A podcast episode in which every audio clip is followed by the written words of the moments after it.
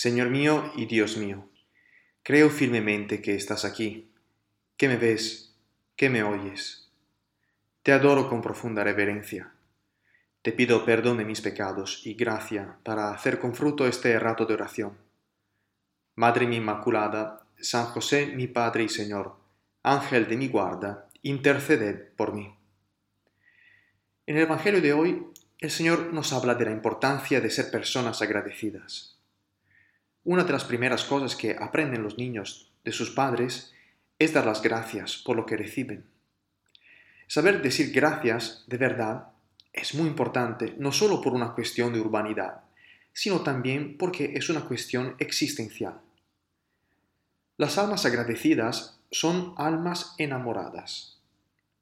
Y solo un alma enamorada es capaz de vivir de fe. Es un poco esta la enseñanza que el Señor quiere transmitir, creo, con este Evangelio.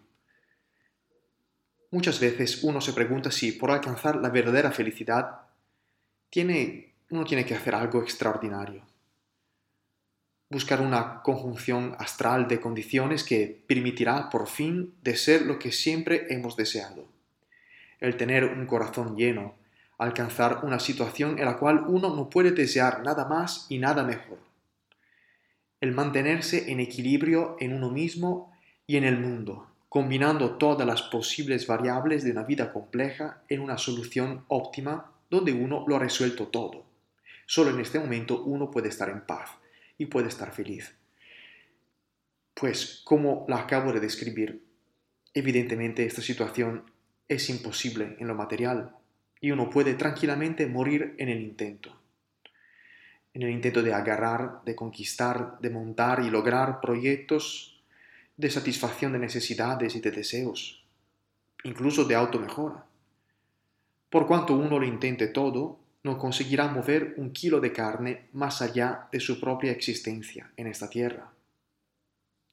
Y finalmente uno se puede llenar de cosas, amistades, eventos y fiestas y virtudes, y conocimientos y propósitos piadosos, y quedarse perfectamente con un corazón vacío, apagado y triste.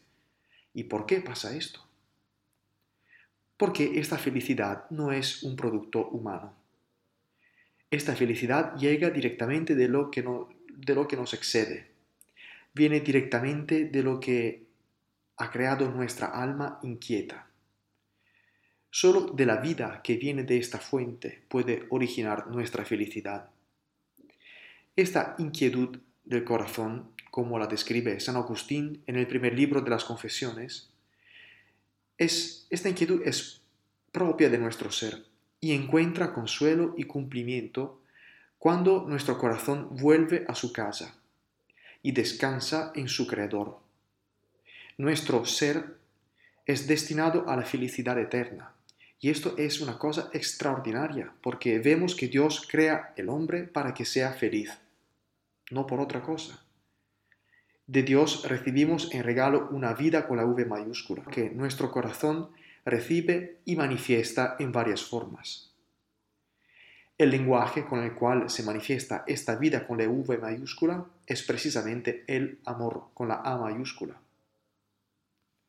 Podemos decir que esta felicidad del corazón no es solo una emoción, un sentimiento, es un estado del alma.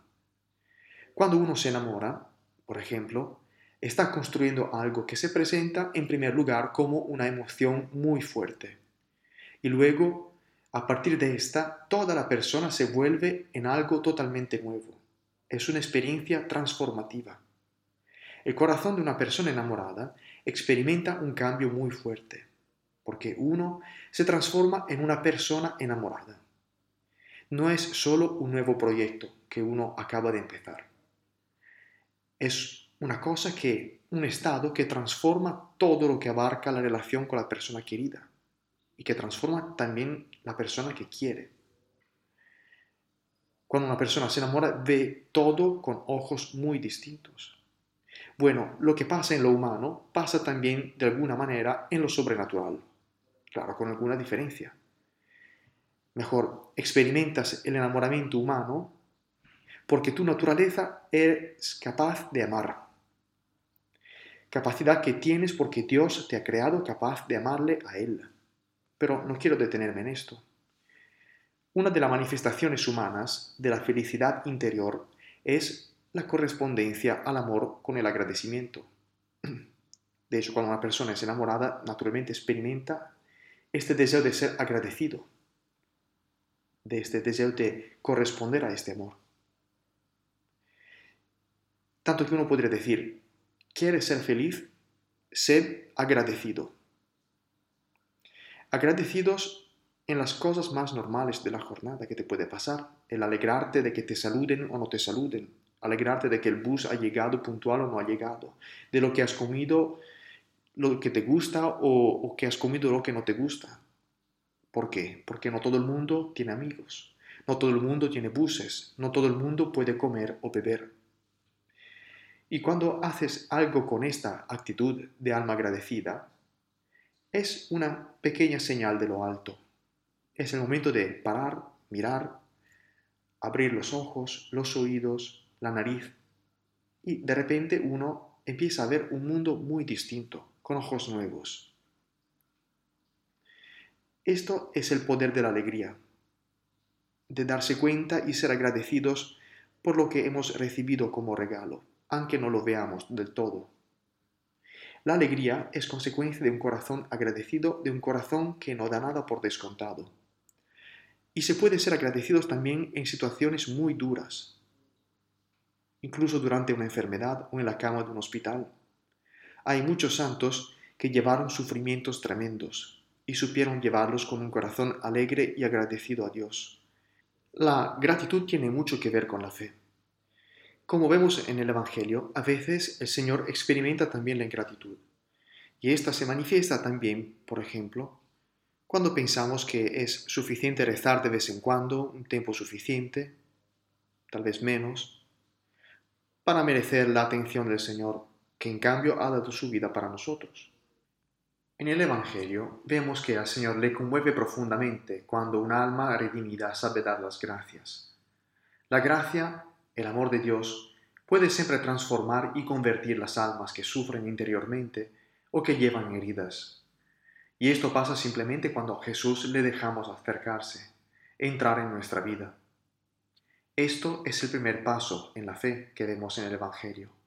Creer que Dios puede siempre, que Dios nunca se aleja, siempre busca y siempre espera al hombre, porque Dios es misericordioso.